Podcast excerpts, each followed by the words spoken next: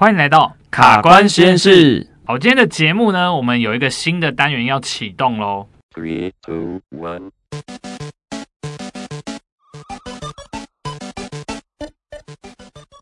好，这个内容呢，就是大家来闯关，或者大家来守关哦。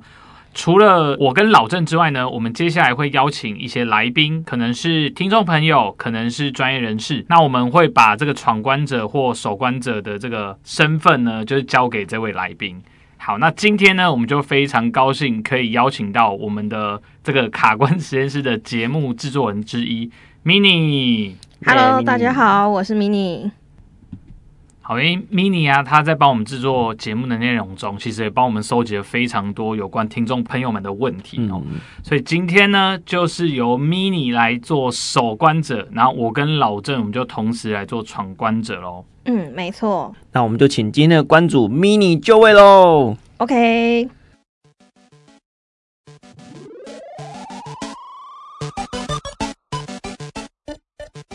那我们就来设定我们的关卡内容。那我们第一题呢，就是身边有很多朋友啊，或是我们听众在问说：“哎，物理治疗就是复健吗？到底物理治疗是什么？可以给我们听众朋友一个正确的观念吗？”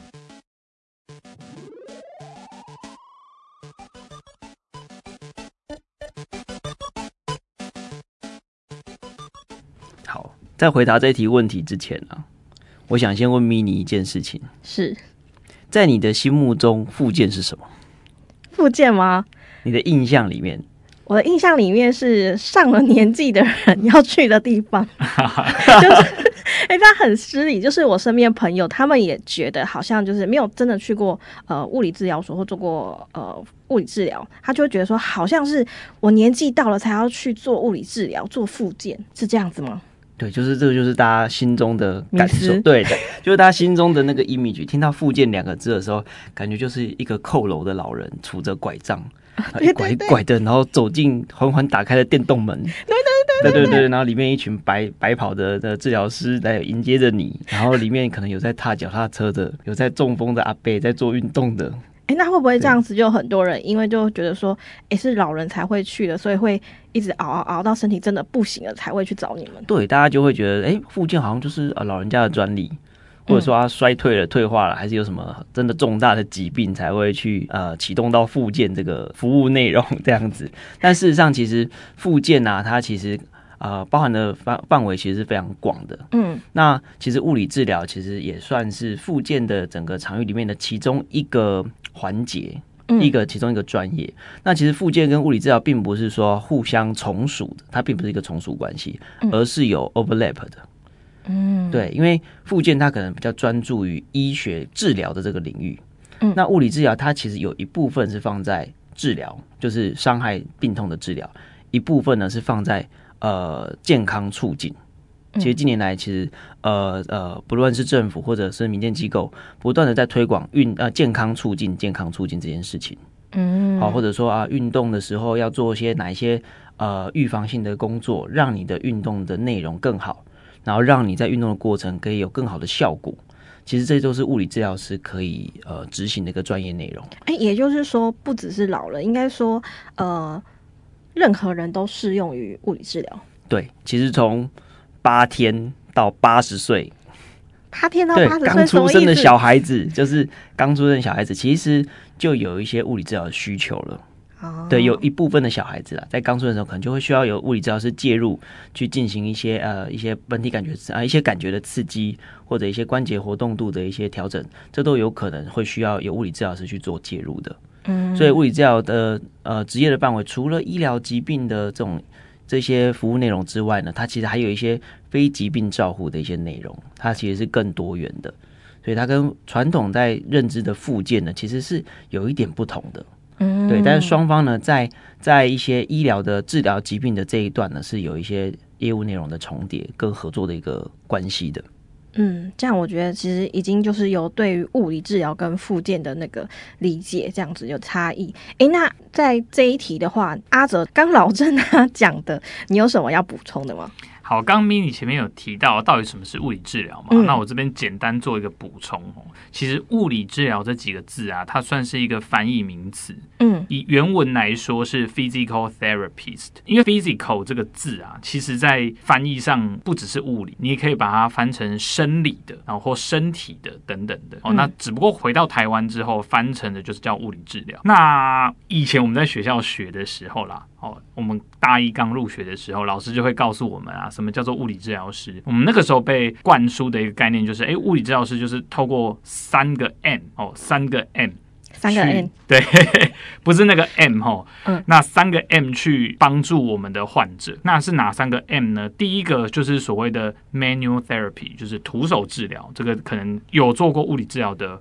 呃，听众朋友可能对这个词就不陌生。嗯，那第二个的话叫做 movement，movement 的话比较偏向我们讲的运动治疗，所以可能广义上包含我们之前聊过的一些复健的运动啊，或是你受伤可以在家练的训练都算是。那第三个 M 叫 modality，modality 的话它就比较像是物理因子的一些仪器治疗，可能就像有些听众朋友有去过健保的诊所或医院，嗯，有做那个电疗啊、热疗啊、哦、光疗啊、镭射等等的这一些物理因子类的，就是属于这个 modality，就是比较像物理因子仪器治疗。对，所以如果以物理治疗来说，大概就是可以用这个三个 M 去解释，或者说去概括物理治疗师能做的一些事情。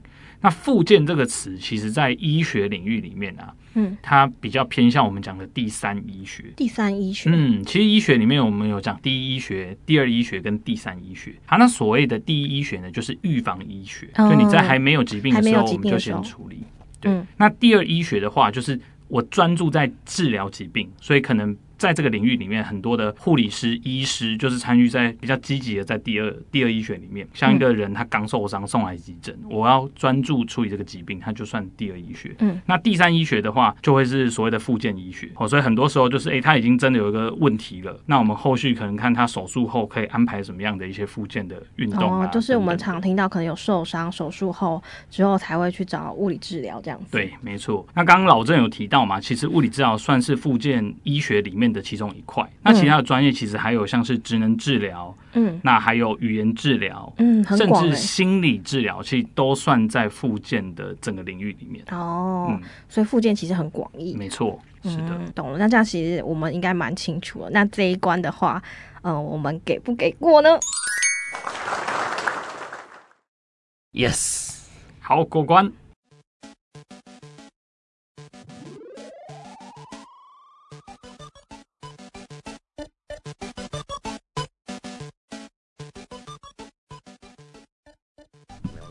刚刚有聊到，就是呃，我们的物理治疗跟复健的差别嘛。那现在我想要问，就是那是一般人的概念啊，会觉得说，诶，是不是只有受伤或手术后才适合做物理治疗？还是其实不是这样子？OK，好，我们刚好我稍微有带到，就是所谓的第一医学、嗯、第二医学、第三医学嘛。对，那其实物理。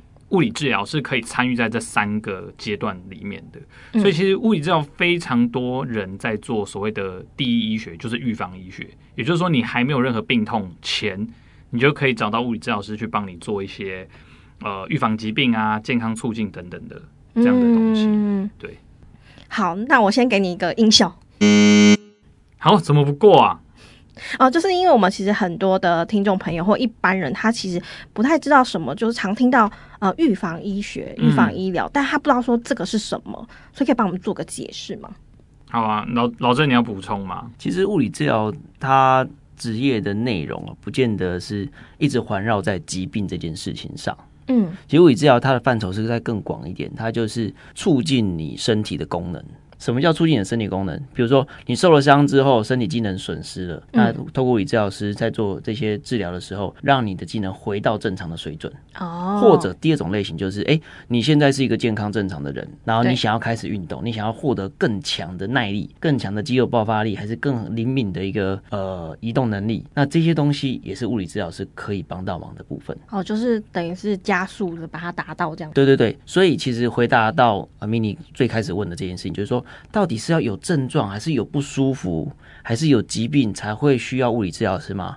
我答案是否。哎、欸，那这样一般人怎么去判断我需要做物理治疗，还是其实我身体好好的，其实我也可以去找物理治疗师？对，比如说你想要训练，你想要增加身体的能力的时候，其实这个时候物理治疗师就有很多方法可以来帮到你。嗯，好，假设好，假设一个呃，今天一个运动的小白，他没有没有任何健身的经验，对，然后他想要开始去运动了，或者想要去，比如说有人要去参加三铁、参、嗯、加马拉松、参、嗯、加路跑，那他从来没有参加过，那他想要想要开始训练，想要开始去做一些这种活动的时候，物理治疗师就可以。在事先帮他评估一下，说，诶，他身体体态有没有什么呃需要调整、需要留意的部分？在训练的过程当中，哪一些环节、哪一些动作需要去避免？哦、这就是物理治疗师可以给。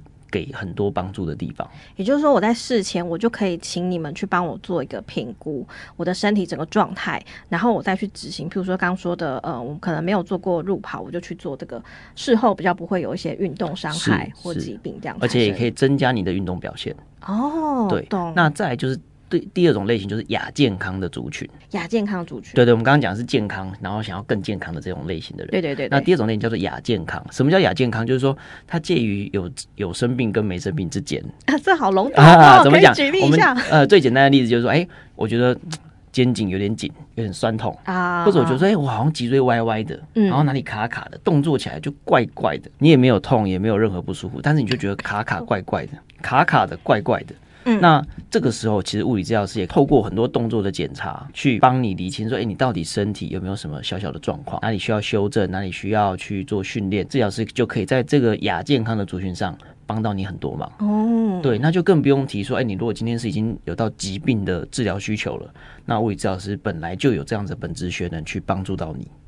所以说，就是在他譬如说有一些小症状的时候啊，可以经过物理治疗师的协助的话，可以让他的状况就是可以适时的去舒缓，不会让这个状况去恶化，这样子。对，没错，没错。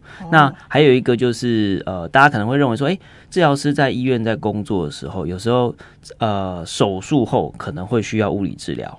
但是你知道吗？其实手术前可能也需要物理治疗哦。这真的吗？知道哎。对，因为其实，在进行一个手术，举个很简单的例子，呃，以前我们在我在台大医院有时候会去跑病房，嗯，然后病房会遇到一些像要呃开膝关节的刀的人，嗯，那他可能在开刀前，我们就可以先教他说，哎，比如说你开完刀之后，可以去怎么样去转位，怎么去转换他，比如说从坐到站，或者说从躺。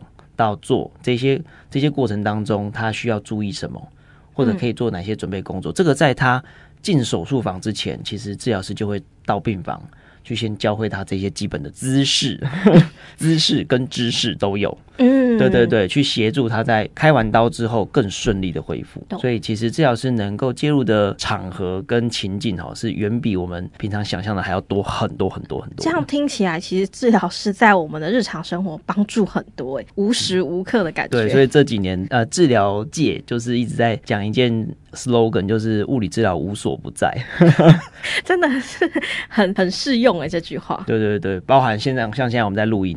嗯，在录音的时候，你的人体工学怎么摆？你的麦克风怎么调？你的键盘、花鼠、好，荧幕怎么调？这些其实都是物理治疗师可以帮上忙的部分。每一次在卡关实验室录音的时候，我都非常有深深的感受，就是听你们在讲我们各自的节目内容，我都感受到，哎、欸，是不是我脖子痛啊？然后就肩膀痛，就是自己想要动一动，然后看一下，哎、欸，是不是有问题？这样对不对？对对，我想听众朋友也会这样觉得。好，这一题回答很详细，那我们就给过。Yes。那我这样想问哦，因为听众朋友听了那么多，就对物理治疗其实有一定的了解。那我想问，那我们该去哪里找物理治疗师做治疗呢？是物理治疗所呢，还是医院，还是诊所？这有哪些不一样地方？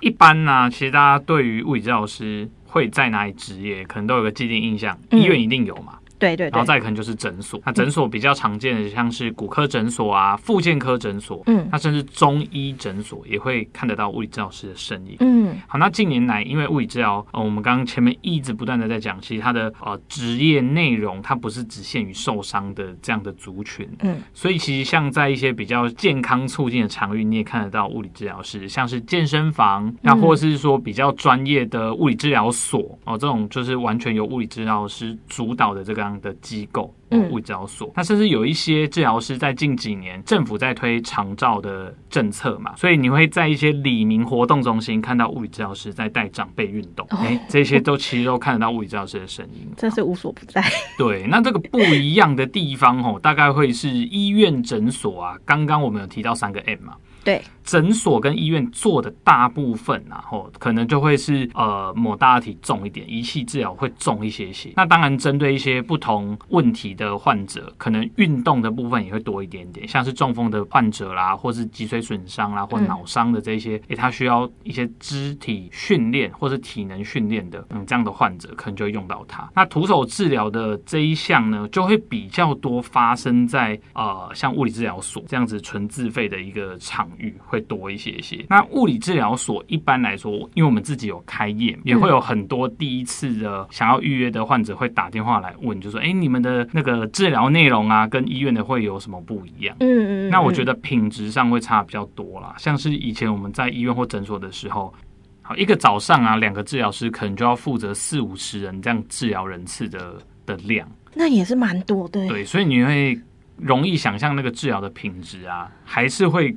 呃，就是怎么怎么说呢？跟物理治疗所啊，我们是大概一个小时，嗯、大概三四十到六十分钟，是一位治疗师对一位患者。嗯，哦，所以这样的治疗品质，你可以立判高低啊。我觉得说，一定还是会有它的区别在。所以呢，如果你真的在做了蛮多像去医院诊所的这样的治疗之后，你会发现你有些问题还是会一直不断的重复、反复的发生。这个时候，我就会强烈建议你可以去选择呃这个治疗品质更好的物理治疗所。哎，那我想要替听众问一下，就是物理治疗所是比较是私密的空间？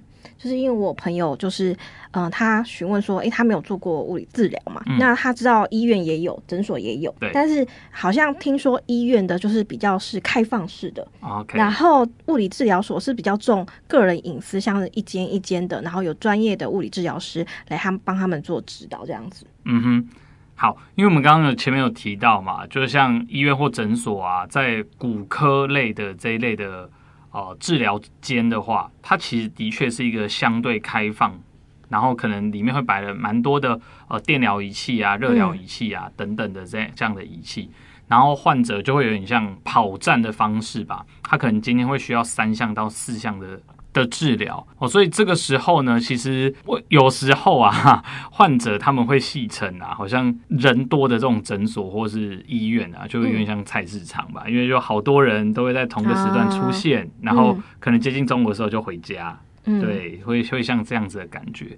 那如果以治疗所来说，大部分呢，大概都还是会以呃一个整间一个整间的空间，嗯，哦，那可能看每个治疗所的风格不太一样啦。我大概一间整间可能大概三平多四平，那也有大一点点。那除非今天我们要进行的这个治疗内容是比较需要一些器材啊，然后会需要呃请患者去做一些跑跳的这样的运动测试的时候，我们可能就会拉到一个相对诶比较开阔的场域。但通常在治疗所，因为是全自费的这样子的一个服务内容，所以在隐私上这个真的大家可以不用担心，基本上不太会有。啊、哦，好像其他人看到你正在被做什么样的评估或治疗的这样的状况。哦，其实我觉得就是刚说的，就是品质上面的选择。没错，嗯，而且其实，在疫情期间，我们更有感触。嗯，其实，在疫情刚发生的时候啊，全台北市的那个复健科诊所，一般的诊所，嗯，他们业绩可能都掉到只剩下两三成。嗯嗯，但是那个同一个时期，治疗所的业绩反而是飙高的啊。就是疫情的时候，其实大家很就是可以隔离那个状况，很怕群聚、啊，群聚的部分，对对对对对，因为他就可以很保有很私密安全的空间。嗯对。哎、欸，那我就想问啊，就是如果初次要找呃物理治疗师去物理诊所、物理治疗诊所，那需要穿着怎样的服装啊，或是预约前可以吃吃饭吗？会不会有人这样的疑问？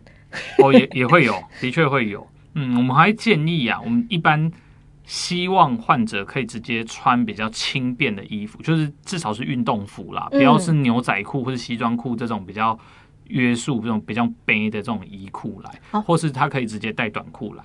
哦，等于是说会做一些呃伸展或是运动那些，对，或者我有时候我们要看他的步态啊，做一些测试会比较方便。我们其实会做蛮多动作测试的，嗯，所以可能会去动一动你的关节啊，或者你做一些动作给我们看，要跑、要跳、要走，可能都有都有可能会用用到。对，所以要不要吃饭后再来这件事情哦，不要吃太饱了，所以说不要影响到说。那我就想要问哦，那。会不会有人疑问说，那物理治疗会不会很痛？哦，oh.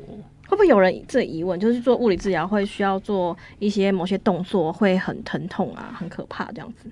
这个我来回答好了。好啊，好，其实物理治疗在做的过程当中，尤其是物理治疗所，嗯，其实物理治疗所的治疗师最重要的工作，并不是直接治疗你这件事情。而是帮你厘清你的病因是什么，哦，所以我们其实会花非常多的时间去做检查跟评估。那最后的治疗其实往往会是很简单的，嗯，我们常常会跟我们的患者讲说，诶，你其实我们在现场做完评估之后，有的人他的治疗的内容可能可以在一般的健保诊所取得，嗯嗯嗯，呃，五十块刷个健保卡就可以取得的治疗内容。那有的可能比较进阶的、比较难在健保场域取得的治疗内容。我们才会选择再继续留在治疗所继续进行，嗯，因为治疗所的治疗虽然说是比较私密、比较私人的，但是它的呃那个费用也是相对比较高的，嗯，所以我们会去帮我们的顾客去做这样的取舍，去看说，哎，他到底需要的是什么？就是他适合的是去找谁做治疗这样，对对对对对，对，所以治疗师在治疗所最重要的工作是好好的去评估一个患者他的需求是什么。嗯，然后去协助患者做出正确的理性的判断。嗯，对，我觉得这个是最重要的价值。嗯，那讲回来，会不会痛这件事情啊？大部分情况之下啦，应该是不至于非常非常痛。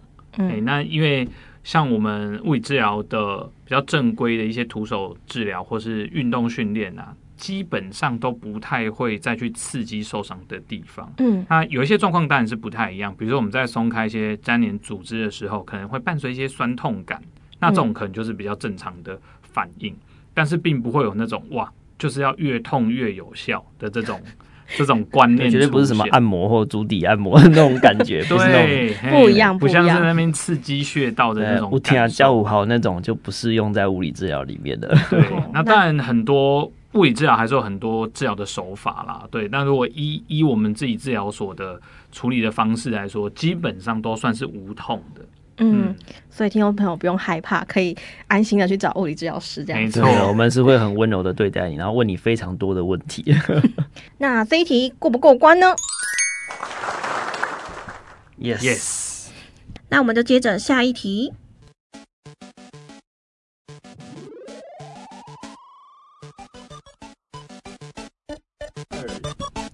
刚有提到说，就是该怎么样去选择适合的物理治疗所或是医院诊所。那会不会有患者，就是很多人询问啊，就跟你们询问说，哎、那我去做物理治疗要做多久？要做几次？那疗程要多久？嗯，会不会很常被问到？这几乎接到的第一次，如果是他他是第一次预约的患者，应该都会问这个问题。嗯，嘿，因为这个其实牵扯到了两件事情嘛，一个就是他、他到底要来几次。嗯，然后还有就是他要花多少钱嘛，对不对？对对对，大家都很关心。对，关注的会是这个。对，好，那其实啊，我们是比较难做所谓隔空抓药的这件事情啦。嗯，因为他当然他在约诊的时候，他可能会稍微先描述一下他的症状是什么哦，哪里不舒服啊。但是毕竟啦，哦，一百个腰痛就可能有一百个成因，所以我们很难去。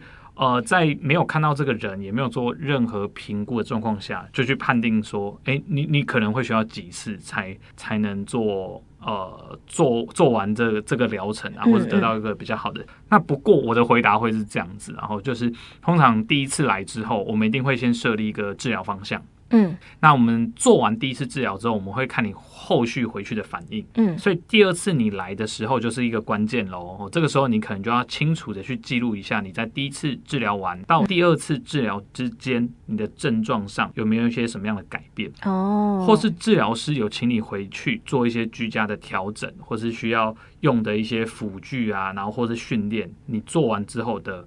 结果是怎么样？那通常在第二次，一个有经验的治疗师大概就可以跟患者说：“哎，你这个这个状况可能已经是比较呃，再处理个几次，那他可能就可以得到嗯。嗯，所以其实要看个人的身体状态，然后去做一个疗程的评估，这样子。对，他很难直接直接就是讲个次数，就有点不像是我们在我们去定做，我们去定做一件西装好了。嗯，哎，那可能师傅会直接跟你说：“哦，你大概就是几个工作天，哦，比如说就就一定会好。”对，那因为我们毕竟是在处理疾病哦，那每个人疾病的治病的原因都不一样哦，所以我觉得这个还是算蛮因人而异的。对，蛮因人而异。但是有一个很大的关键就是患者的配合度很重要。没错，对，因为其实真正有效的治疗是患者主动的参与，嗯，参与决策，参与他的生活上的改变，嗯，这个其实才是真正可以让治疗效果最好的一个一个方法。